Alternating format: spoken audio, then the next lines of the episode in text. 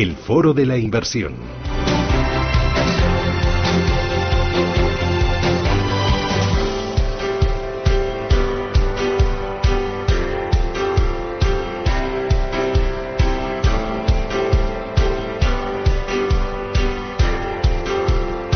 Foro de la inversión en el que vamos a hablar esta mañana de banca privada. Lo vamos a hacer con un libro, Historia de la banca privada en España, creadores de prosperidad. Se trata de un texto que cuenta con testimonios de muchos protagonistas en este ámbito, divisiones, desde divisiones de, de banca privada de la gran banca comercial, entidades independientes, reguladores, entidades nacionales, clientes, banca privada, banqueros. Lo han elaborado dos catedráticos de Historia Económica de la Universidad Complutense de Madrid, Nuria Puch Raposo y José Luis García Ruiz, y en él se abordan desde los orígenes de la banca privada en España hasta y su evolución hasta la actualidad. Es un libro que por iniciativa nos lo van a contar ahora mismo cómo surge esta idea. Desde AIG está con nosotros Alberto Rodríguez Fraile, que es el presidente de AIG Banca Privada. Don Alberto, ¿qué tal? Muy buenos días. Buenos días. ¿Esto cómo surge? ¿Cómo, surge? ¿Cómo es el, el origen de, poner en marcha un libro que hable de esto, de banca privada y de la historia? Pues la verdad es que fue una idea de Laura, que, está aquí, y que, es nuestra responsable de marketing. Y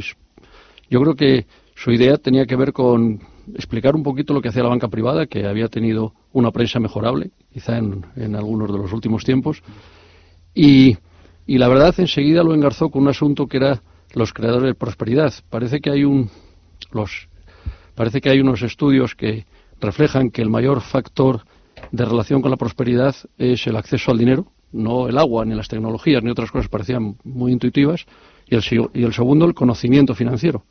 Entonces, de alguna forma, mm, si la banca privada hace bien su función social, debería servir para generar prosperidad. Por otro lado, los mayores creadores directos de prosperidad son nuestros clientes, ¿no? Gente que, que ha dedicado muchísimo esfuerzo, normalmente y acierto, a perseguir un sueño, a veces hipotecando su, su casa, sus vidas, pero lo han logrado, pagando impuestos, generando empleo. Y si ellos hacen su parte y nosotros la nuestra, creo que eso, bueno, de hecho los países que, ese binomio funciona bien son los más prósperos. En esta aventura se fue embarcando mucha gente, como nos contaba ahora, me contaba don, Alberto, entre ellos, eh, don Rafael Gasco, el presidente de Diafanon. Señor Gasco, ¿qué tal? Muy buenos días. Muy buenos días. ¿A usted cómo le llegó esto de, hablar o escribir sobre banca privada? No, pues la verdad es que fue una, una llamada de Alberto y me parece una, una iniciativa fantástica porque efectivamente se habla mucho de banca privada, pero nunca se había hecho digamos, un recuerdo de cómo surge la banca privada en España. Recordemos que la banca privada tiene muchísimos años de antigüedad a nivel, en nuestro contexto europeo, a nivel incluso en Estados Unidos, pero en España es algo mucho más reciente. Y realmente habían ocurrido muchas cosas y no había un relato que explicara un poco cómo había surgido los diferentes hitos y las cosas que hemos ido viviendo en los últimos 30 años. ¿no? Y, pues fue una, una, iniciativa fantástica y yo creo que nos hemos unido un montón de gente pues eh, hemos aplaudido esta, esta, esta decisión de IG. Aprendamos un poquito cuál es el origen de la banca privada en España. Bueno, eh, el origen de la banca privada en España realmente yo creo es cuando empiezan a surgir las sociedades, de alguna forma cuando se acaba el modelo de los agentes de bolsa, personas físicas, y cuando de repente surgen otras iniciativas que fundamentalmente yo creo que empiezan a tener eh, el ideal de, en vez de vender producto, gestionar clientes. Yo creo que el modelo que, Rafa ha puesto en práctica explica eso perfectamente. La idea de, de, velar por los intereses de las personas antes que fundamentalmente vender los productos de cada entidad. Mm. Y creo que eso es algo que empieza a, principio, a finales del siglo pasado y que se consolida fundamentalmente durante el principio de este siglo. Hasta entonces no había entidades prestando estos servicios en España fundamentalmente. Y en todos estos años, Rafael, esto ha tenido que evolucionar mucho, ¿no? ¿En qué se parece, en qué se diferencia sobre todo la banca privada de hoy en día a la, de, a la del principio, a la de los orígenes? yo diría que al principio, y como decía muy bien Alberto, la ley del mercado de valores, que yo creo que data de 1988, es la que produce ese cambio de eh, esa transformación desde unos mercados financieros por eh, controlados por, los agentes de cambio y bolsa y pasa a estructurarse de una forma diferente. ¿no? Yo creo que en su origen eh, la gente ahorraba mucho pero compraba productos en directo. Básicamente, no sé si os acordaréis de las famosas obligaciones bonificadas fiscalmente donde las rentabilidades eran elevadísimas, también la inflación era muy elevada, ¿no? donde básicamente el ahorro se concentraba vía la compra de un producto concreto. ¿no? Se quedaba en la cartera y se quedaba de por vida. ¿no? A medida que se introduce, con la ley de mercado de valores del 88, y se introduce el concepto de gestión del cliente y gestión del patrimonio, eh, pues bueno, los activos no tenían por qué permanecer a vencimiento, sino que podían diferentes estrategias. Eh, luego hay otro fenómeno muy interesante, es cuando se abre el mercado a nivel global, cuando dejamos de estar pendientes de lo que ocurría en la, bolsa española y de repente nos encontramos con que las compañías españolas habían viajado y que, y que había que estar pendiente de lo que sucedía en el resto del mundo porque todo nos afectaba, ¿no? O sea, han ido, han ido sucediendo diversos hitos, pero eh, fundamentalmente yo diría que la clave, como decía Alberto, era pasar de comprar un producto y guardártelo en tu cartera al vencimiento a una gestión más activa en función de las necesidades patrimoniales o las circunstancias personales de cada uno de nuestros clientes. ¿En qué momento se encuentra la, la, banca privada ahora mismo, Alberto Rafael? ¿Cuál, es un poco el diagnóstico de la situación? Bueno, la idea es que yo creo que es un proceso en evolución. Creo honestamente, como reflejan diferentes colaboradores de este libro, que en este momento yo creo que la banca privada española puede competir de tú a tú con cualquier banca privada internacional, pero esto ocurre especialmente en algunas ciudades grandes. Yo que soy de de, Cantabria y, tengo una casita en, cerca entre San Vicente y Comillas, bueno, pues ahí la realidad no es, no es esta. ¿no? La, mayor parte de las personas no pueden tener este servicio de banca privada. Y la verdad es que nuestra ilusión sería que todo el mundo pudiera elegir, que todo el mundo pudiera elegir si ir a una entidad a comprar los productos de entidad o tener una cartera que básicamente refleje, como históricamente, las participadas de esa entidad o ir a una entidad donde realmente le gestionen su cartera de una forma absolutamente en arquitectura abierta, como se dice en el sector, tanto de vehículos como de productos, como de, cualquier, incluso no necesariamente un producto de bonos y acciones, sino a lo mejor lo que le interesa es un, participar en un fondo de residencias de estudiantes o de ancianos o, o de venture capital o cualquier cuestión que le pueda venir bien a esa persona para tener la mayor posibilidad de rentabilidad riesgo en su, en su, en su portfolio personal. ¿Usted cómo lo ve, Rafael? Hombre, yo coincido mucho con Alberto. Eh, yo creo que estamos en un momento muy un momento crítico, ¿no? Es decir, yo creo que la crisis financiera de 2007, 2008, 2009, pues sacó a relucir una serie de conflictos de interés que existían implícitos en la industria y yo creo que la nueva regulación que ha llegado para poner un poco de orden en esos conflictos de interés pues está haciendo que la forma de hacer la banca privada pues sea condicionada por esta nueva regulación. Yo creo que la nueva regulación aspira a que el cliente tenga criterio, a evitar el conflicto de interés, por eso aspira a que la información sea transparente. Y yo creo que es un momento muy interesante porque vamos a pasar un poco de ese pensamiento que tenía el cliente que, que no pagaba comisiones por nada, sino que eran todas implícitas, a pasar un momento en que en que van a empezar a ser explícitas. Yo creo que eso es bueno para todos, para el cliente, para que se forme criterio, y para el gestor que tenga claro que, que, no tiene conflicto de interés con su cliente. Eso se tiene que reflejar o se ha reflejado ya en la regulación que está ya publicada y en vigor. Ahora hace falta que esa, que esa nueva regulación se consolide. Porque la verdad es que si hablas tú con los diferentes protagonistas o agentes del mundo de la banca privada, cada uno tiene un modelo distinto.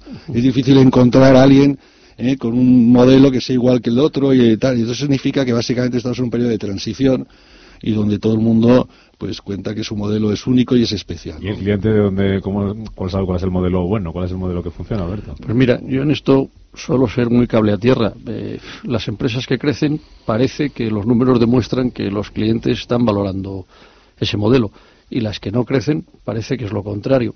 Mm, yo creo que todos tenemos eh, expectativas y somos de alguna forma víctimas de nuestra propia inercia. Pensamos que nuestro modelo quizá debería ir todavía mejor pero una forma objetiva de medirlo es los clientes que deciden comprártelo. Me parece a mí, vamos. ¿Lo compran muchos clientes? Eh, que está creciendo la banca privada, Rafael, en España. Sí, sí, sin duda, vamos. Yo creo que hay, hay, una razón de fondo, una razón estructural, ¿no? Es decir, nosotros cada vez vivimos más años, cada vez vivimos con más calidad de vida, es necesario que cada vez ahorremos más, por lo tanto, la necesidad del ahorro está ahí, es clara, ¿no? Entonces, por lo tanto, hay un fenómeno ya que eso ayuda a que esto crezca, ¿no? Y luego el fenómeno de que el cliente, al tener información y formar criterio, pues ya empezará a diferenciar muy bien, en fin, eh, entre, entre quién lo puede hacer mejor, quién lo puede hacer peor. Y, bueno, yo creo que se juntando la necesidad de ahorrar de cara a un futuro más longevo y por otro lado la calidad del servicio que se me ofrezca, pues yo creo que hay una oportunidad clara en este momento en, en el mercado. Os, quería preguntar, Alberto Rafael, por la, la, principal aportación que ha traído la banca privada durante todos estos años al ámbito financiero, al ámbito del asesoramiento, de las inversiones y los retos que están por delante. ¿Cuáles son un poco los, los principales retos en un entorno de mercado en el que estamos con tipos al 0%, en el que no sé si es más difícil todavía esto de hacer banca privada? A ver, yo creo que lo de los tipos al 0% tiene mucho que ver con, también con dónde está la inflación. Había veces que había tipos al 6 y la inflación estaba al 8, con lo cual la rentabilidad real era negativa pero la gente muchas veces se quedaba con que ellos tenían el 6, ¿vale?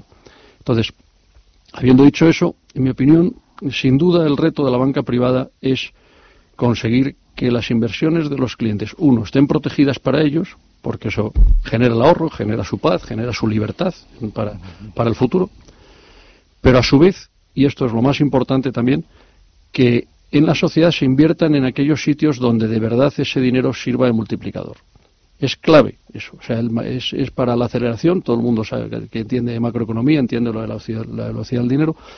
O sea, es muy importante que, que si la banca privada hace su función bien, mm, de verdad invertamos en los gestores que a su vez invierten en las empresas que, multiplican el dinero, no que queman el dinero. Porque gran parte de los países empiezan a ir peor cuando se empieza a invertir en temas que no tienen sentido, que no tienen futuro. Nos vienen a todos ejemplos a la cabeza de empresas en las que no ha tenido mucho sentido invertir o planes que se han desarrollado que no tenían ningún sentido invertir y que han servido para llevar a esas empresas o al país a problemas. Entonces, hacer bien esa función es, realmente lo socialmente, en mi opinión, más importante. Además, hay muchos proyectos, como el de Rafa o como el nuestro, donde hay mucha gente que suma poniendo su propio patrimonio, son socios de ello. Sea, una forma de, mostrar verdaderamente que creen en ello es que se hacen socios de su propio proyecto, no están eh, tirando con dinero que viene de una multinacional en no sé qué país. Entonces hay un compromiso que, además genera empleo, que además paga impuestos en nuestro país y que creo que es fundamental que se haga esa función bien. Ese para mí es nuestro mayor reto. Y también, si se puede, el conseguir llevar este servicio o esta posibilidad de libertad no solo a Madrid, a Barcelona, sino también que al final no supone más del 20% de, de, todos los, ciudadanos de España, sino conseguir de alguna forma democratizar ese, ese, servicio o esa posibilidad. Para usted, Rafael, el principal reto ahora mismo, ¿cuál sería? Bueno, yo creo que el principal reto en este momento es adaptarnos a todo este cambio normativo, en que, como decíais muy bien, con tipos al cero, con cambio normativo, con cierta desorientación en muchos de los agentes o los protagonistas que hay en este momento en el mercado, hay que definir un poco la estrategia de cada uno, ¿no? Cómo nos vamos a enfrentar a todo este cambio normativo. Yo creo que estamos en un proceso de transformación positivo, ¿eh? es decir, yo todo este todo este modelo de implementación de nueva regulación lo veo de una forma absolutamente positiva. Yo creo que es una muy magnífica oportunidad para, para clarificar un poco eh, eh, tanto las expectativas de los clientes como, la, el, como el protagonismo de los propios gestores, ¿no? Sobre un cambio de transformación muy interesante, muy muy bonito, yo creo que muy duro, pues, porque efectivamente pues la regulación es muy exigente y es muy costosa. Y yo creo que el gran reto es intentar poner un poco de orden, eh, que la regulación se implemente ya completamente, que nos dejen un poquito de tiempo para desarrollarla y acostumbrarnos todos a ella. Y yo creo que es el gran reto que tenemos en este momento en el corto plazo. Una última cuestión muy rápida antes de despedirles, que es lujo haberles tenido por aquí hoy. Me hubiera quedado con ustedes hablando mucho más, mucho más rato en estos micrófonos. Hablaba antes Alberto de que en los últimos años y uno de los motivos por los que se hizo el libro fue de que la banca privada, la, prensa era un poco mejorable. ¿Ha, habido muchos mitos eh, alrededor de la banca privada durante todos estos años? Yo creo que sí, yo creo que ha habido muchos. Eh, básicamente lo que ha habido es quizá falta de talento por nuestra parte y falta de valentía por algunos medios de explicar que igual que la crisis, o sea, igual que es mentira que el dinero de los contribuyentes fuera a salvar bancos, fue a salvar cajas. De hecho, no hubo que salvar ningún banco. Había bancos que que dejaron de existir, pues el pastor pasó a ser parte del popular, el popular todos sabemos lo que pasó con ellos, etcétera, etcétera, pero no hubo que poner dinero a contribuyentes para salvar bancos, hubo que hacerlo para salvar cajas, ¿vale? que también indica mucho sobre determinados tipos de gestiones. Pues en el tema de banca privada no ha habido básicamente mucho problema con algunas bancas privadas. Lo que ha habido es pocas bancas privadas, normalmente muy ligadas al balance de algunos bancos que decidieron traspasar los problemas de balance a sus clientes a través banca privada, que han tenido muchos problemas. Pero eso eh, no significa que las bancas privadas que han tenido un modelo más de gestión de clientes hayan tenido problemas. De hecho, mm, ha habido algunas bancas que básicamente no han tenido ninguna reclamación del cliente durante todos estos periodos. Es más, y encima nos ha costado dinero porque hemos tenido que pagar no solo que el resto de los españoles, sino el fondo de garantía que hemos tenido que, que, ahí no hay un carnet, lamentablemente, como por puntos, como, como es verdad, como, como, conducir, como al conducir, ¿verdad? Que oye, que de alguna forma le quitan los puntos al que, al que básicamente rebasa el límite, sino ahí básicamente te los quitan un poquito a todos según el, balance o lo que estés gestionando, etcétera. Entonces, si quieres, ha habido gente especialmente perjudicada que encima no ha traspasado ninguna raya que no haya sido de, intentar trabajar con, el honor y con la ilusión que todos, la mayoría de la gente pone, pone en su trabajo.